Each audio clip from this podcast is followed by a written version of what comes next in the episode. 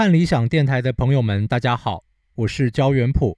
您现在所听到的是我受邀制作的特别节目，解读日本音乐名家久石让为雷克萨斯全混动科技所谱写的全新管弦乐曲《Will Be the Wind》。这集特别节目可以分成三个部分。第一部分，我要从作曲家接受委托创作来谈久石让的创作理念。第二部分，我要介绍久石让的音乐土壤，那就是古典音乐，还有低线主义，也有人称作极简主义。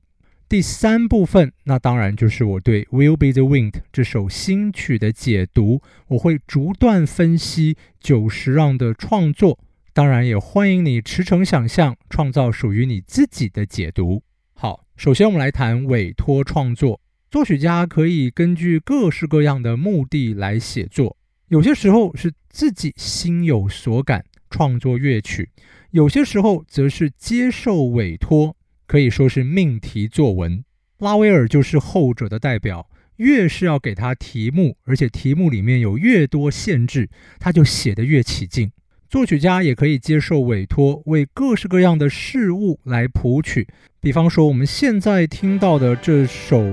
大庆典进行曲就是瓦格纳接受委托为美国独立宣言一百周年而写，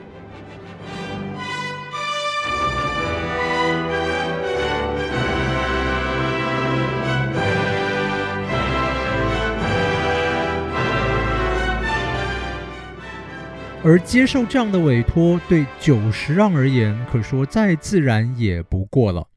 作曲家有很多种。而久石让对于自己的期许是把个人定位为社会化的一份子来从事创作。这并不是说他所创造出来的音乐就是纯商业的产物，而是他注重 connection 连结，就是作曲家和社会和人的关系。他仍然要写好的作品，只是他不想孤芳自赏。他的作品要和当下的社会互动。事实上，会有这样的想法，其实也经历了一番转折。在久石让的成长过程中，他刚好经历了现代音乐百花齐放、作曲家勇于尝试各种大胆激进实验的时代。他很为前卫音乐着迷，甚至想要完全投身前卫作品。但是最后，他还是决定，他要创作接受度高、拥有许多听众的音乐。他甚至还把自己的作品归类成流行音乐。对他而言，这并不是贬低，反而还是赞赏。他为许多电影甚至电视广告谱曲配乐，而他也认为，像瓦格纳这样的歌剧大师，如果活在现代，那应该也会成为电影配乐家吧。也因为他注重与世界与人的连结，因此久石让对各式各样的事情都有浓厚的兴趣。加上他自己就是雷克萨斯的车主，也非常喜爱智混动产品，因此会接受雷克萨斯的委托谱曲，应该是再自然也不过的事了。接下来我们来看久石让的作品是从怎样的音乐土壤中诞生的。他自己曾说，他在创作音乐的时候，是靠着他过去的经验跟知识，以及作为作曲家一路以来所学到的方法和所思考过的事情。所谓创作，其实是来自于过去的累积。而他说，如果他过去没有学过古典音乐，或者是没有受到低线主义音乐的影响，那他创作出来的音乐形态大概会跟现在截然不同。那久石让说了实话吗？的确，如果我们分析他的创作，就可以知道，古典音乐和低线主义音乐的确是他创作的两大支柱。首先，我们来看古典音乐的影响，就以他首次和宫崎骏的合作。动画《风之谷》来说吧，里面有段非常著名的《纳乌西卡安魂曲》。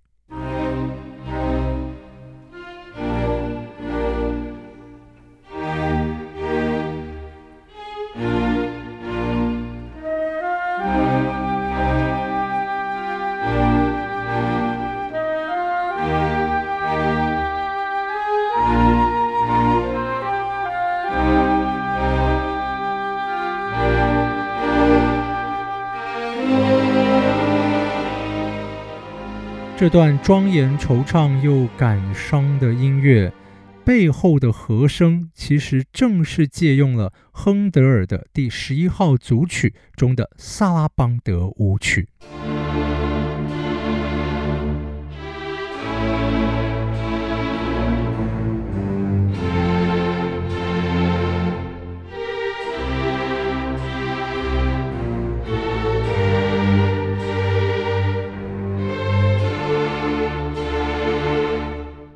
就是让以亨德尔的作品为底，在上面谱出对位性的旋律，而他用的技法其实相当的古典。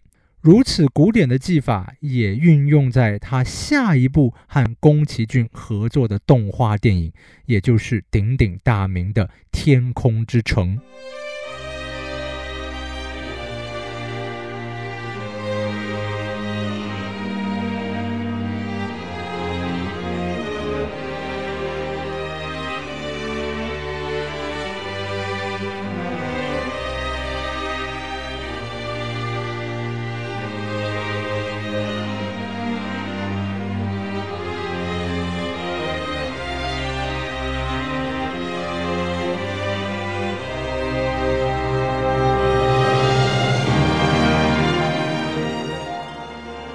这个主题实在是优美又感人，可以说是家喻户晓。但虽然是二十世纪的电影配乐，如果我们分析它的和声行径，就会发现，嗯，这个主题其实非常的传统啊。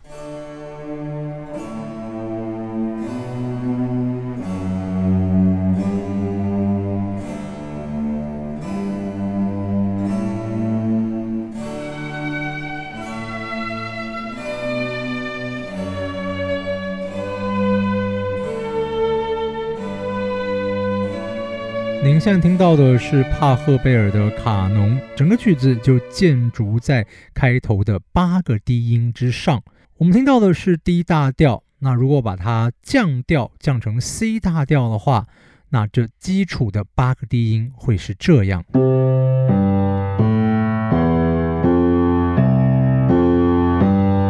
同样的和声进行，现在我把大调改成小调。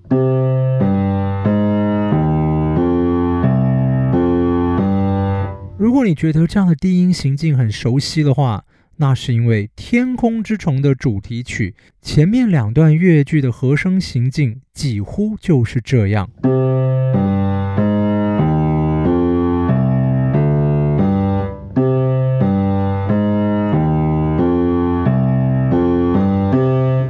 啊，其实也就改了两个小地方而已。现在我们搭配主题一起听，您就知道是怎么一回事了。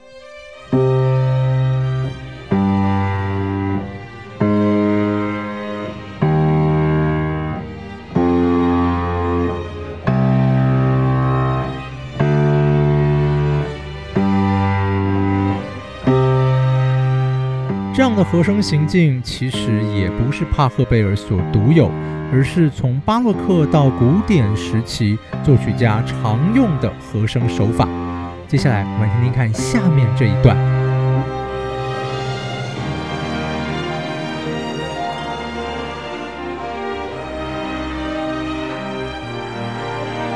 刚才听到这样的和声，其实也非常的古典。比方说，我们可以在莫扎特第二十四号钢琴协奏曲的第二乐章听到一样的和声用法。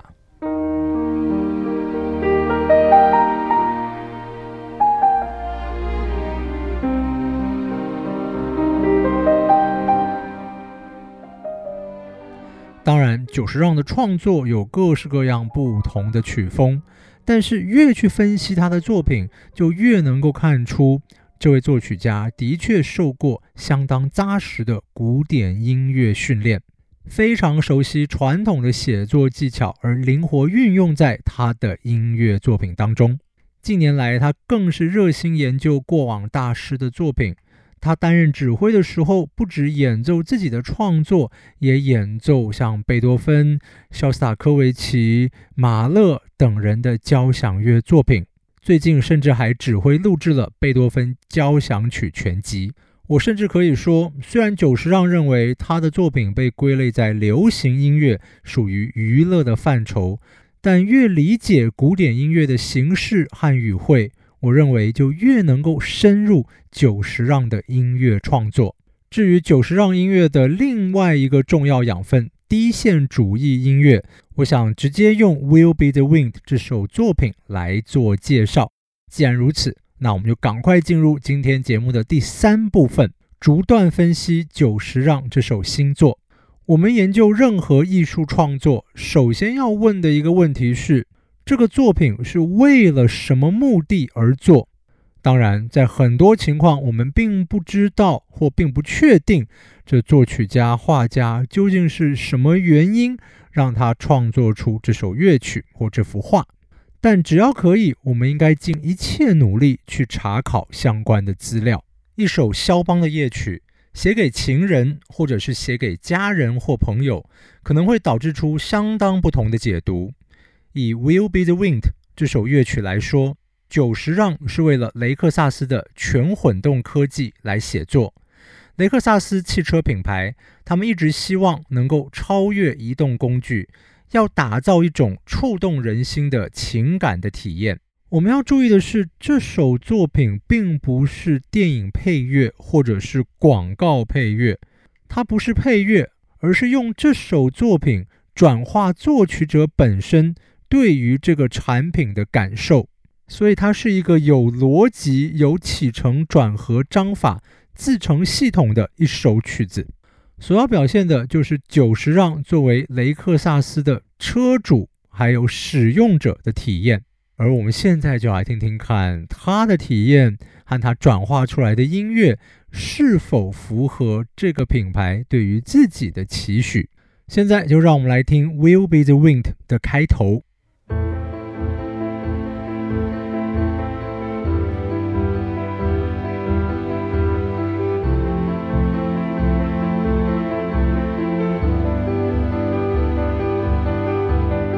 好，我们先听这一段开头。这段开头其实就可以告诉我们非常多讯息。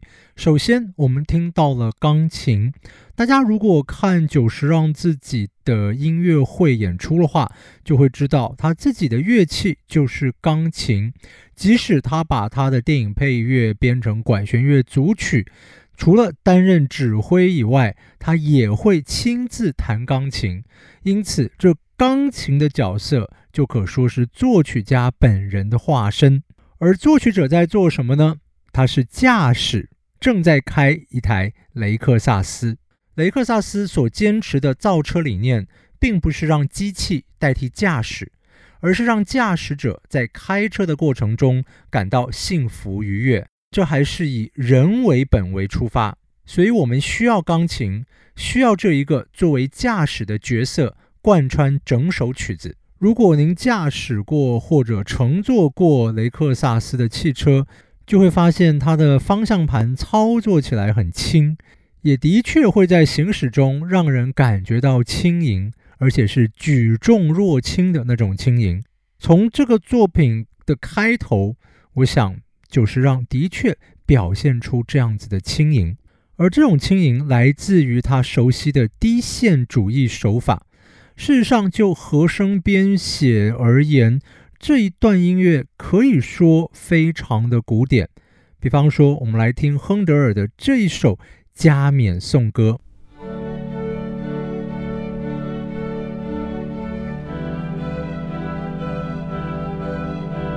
其实听起来是一样的概念，但久石让的作品和亨德尔的不同，在于他加强了节奏。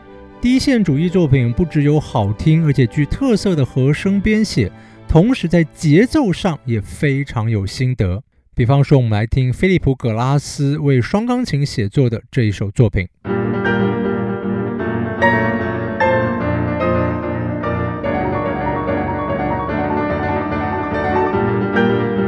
一样是基本而且不断重复的和弦，但是音乐非常有动感。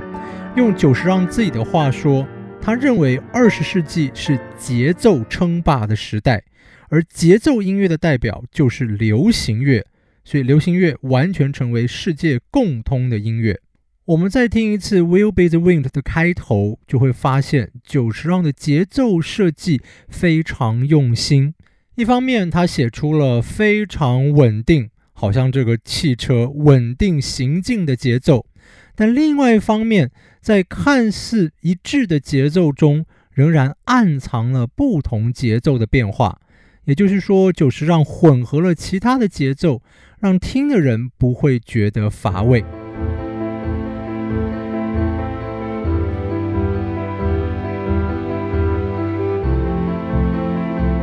经过暖车之后，现在车子要加速了，而这加速也是由节奏来驱动。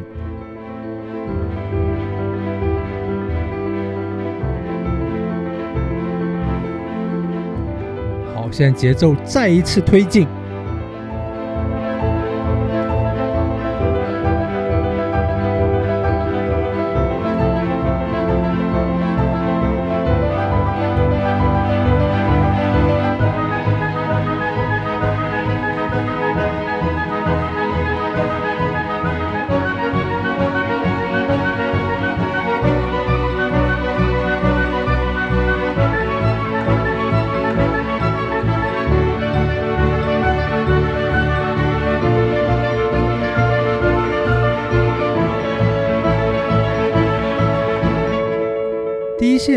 兴起有好几个来源，其中一个就是对二十世纪中期之后越来越复杂的写作所产生的反动。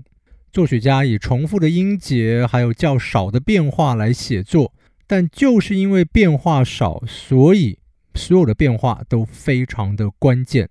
而在刚才的音乐里面，我们听到久石让非常传神的用低线主义的手法。来表现驾驶雷克萨斯的感动，特别是当这个节奏不断推进，音乐我们也听到越来越多的乐器加进来，好像看到窗外的景物也变得丰富。只是如果旅途都这么平顺，或者风景一成不变，那其实也没有什么意思。接下来就是让要让我们看到不一样的风景。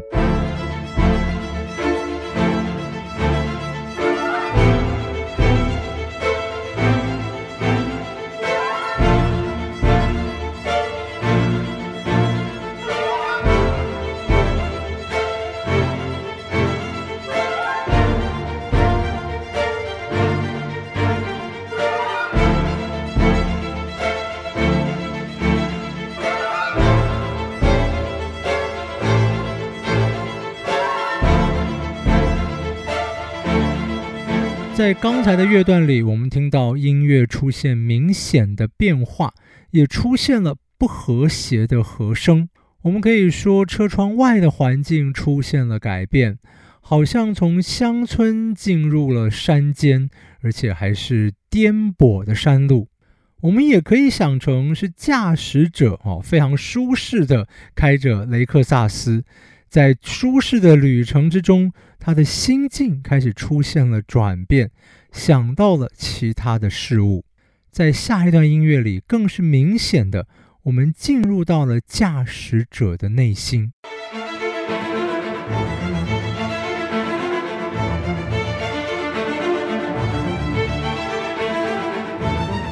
出现在眼前的，似乎又有了新的路况。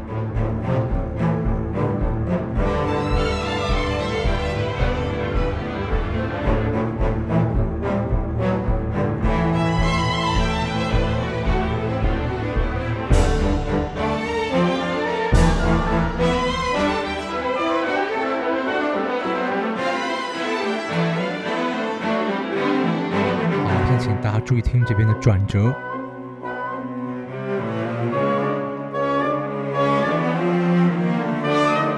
再一次，我们听到了久石让运用非常传统的古典音乐符码来写这一段音乐。我们刚才听到，哇，这个音乐从大调然后变成了小调，但是听这个音乐的旋律形态非常的曲折。而且有短小的由下往上走的动机。在古典音乐传统里，由上而下的短音型，我们说这可能代表着叹息，哒哒哒哒，哦，叹息。那如果是由下往上的短动机呢？那常常代表了问句、疑问。这个由木管吹出的疑问动机，配合上这扭曲的弦乐乐句，那更是有这种问句的感觉。而这个问句可以是什么呢？可以是面对路况，好，现在驾驶要做什么抉择？但是放在这二零二零年，更像是。在疫情当中，我们对自己的叩问：生活改变了，计划被打乱了，有这么多的不如意，而且是我们没有办法掌控的不如意。那接下来下一步要怎么走呢？即使没有疫情，在日常生活中，我们本来也就会有大大小小、各式各样的不如意。这个时候，我们该怎么办呢？久石让透过这首曲子告诉我们：人生亦如路况，总不会一路畅通。然而，如果您驾驶的是像雷克萨斯这样轻快平顺又不乏气势跟动感的产品，那么我们应该有更多的勇气来面对未来。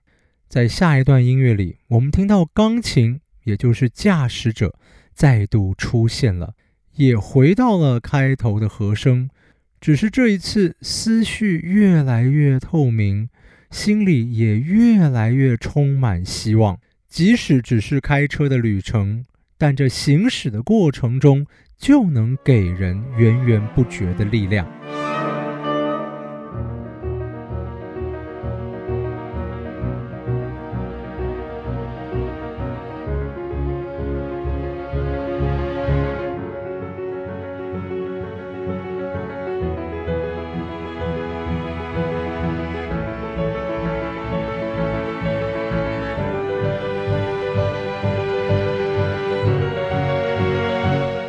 好，接下来我们要进入的就是这首乐曲真正的情感高潮。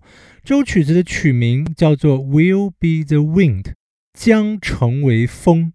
这是什么意思呢？风没有形体，我们看不到风，却能够确实感受到风的速度、方向还有温度。某种意义上，这车子的空间其实是家的延伸。最好能够给人幸福以及温暖的感觉，而一旦你有这样的感觉，你的思绪、你的想象力就能够自由驰骋，摆脱现实的束缚，像风一样自由自在。Be the wind，那是超越形体，属于精神上的自由。好，那久石让要怎么表现这一点呢？在这首作品里面，我们刚才一路听来，其实没有听到真正的旋律，我们听到的是和声、节奏，还有不断反复出现的固定音型。也就是说，我们听了很多音乐的基本素材，而现在就是让终于要引入一段美好的旋律，这段旋律就代表了我们化身为风。那么的自由自在，而且充满力量。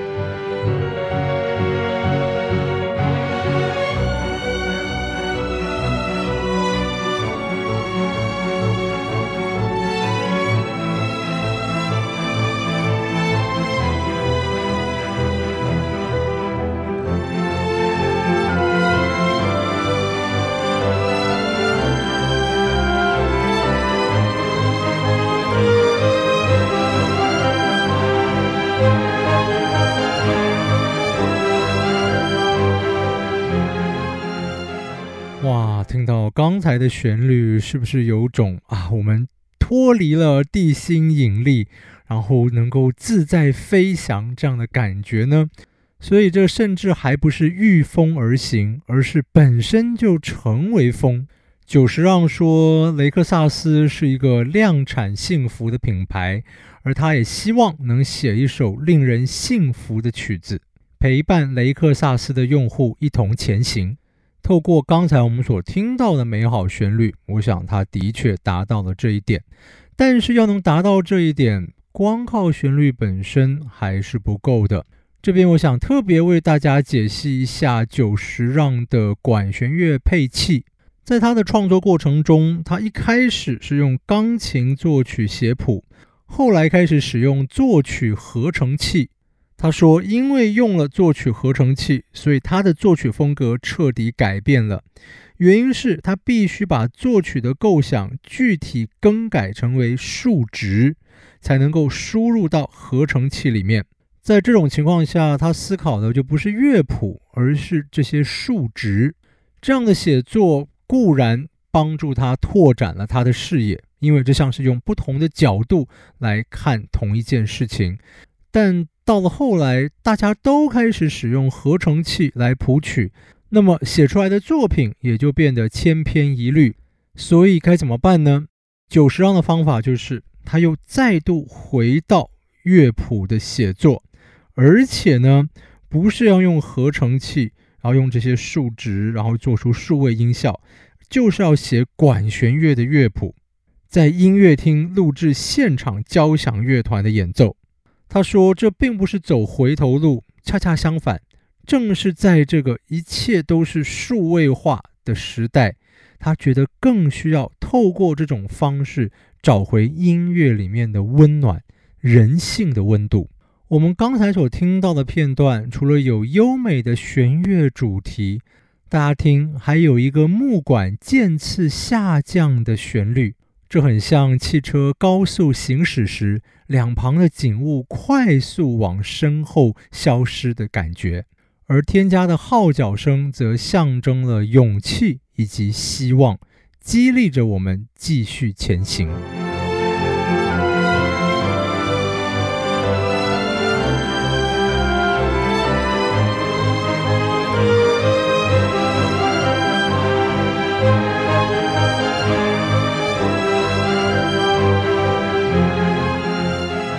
在化身为风之后，接下来音乐好像回到了现实。作为驾驶者的钢琴再度出现，而这一次充满了勇气。无论前方有多少阻碍，都不能够阻挡我们追求幸福的决心。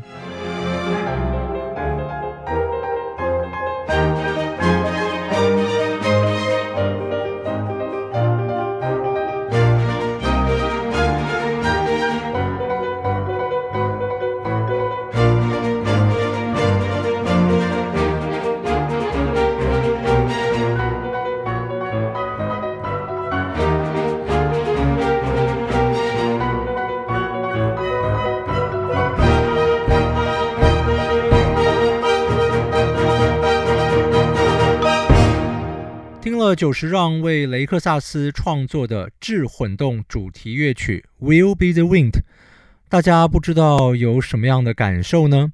我自己不止很开心能够听到这首新作，也很开心有这样子的委托创作。在视觉当道的时代，雷克萨斯依然愿意选择音乐这种虽然最抽象，但是或许也最能够引人共鸣。最有温度的艺术，用音乐来代表人性，象征感动，我想是最适切不过了。在这集特别节目中，我由三个方向来剖析《Will Be the Wind》这首作品。我们先稍微认识了委托作曲的历史，还有久石让的创作理念。接下来，我们探索久石让的音乐土壤，了解古典音乐还有低线主义作品如何成为他音乐创作的两大支柱。最后，我们逐段分析，来听《Will Be the Wind》。非常感谢您的收听，而在节目最后，就让我们一起再听一次《Will Be the Wind》。感受久石让透过雷克萨斯所感受到的人车共情的温暖，以及在日复一日的艰难前行中获得如风的自由与力量。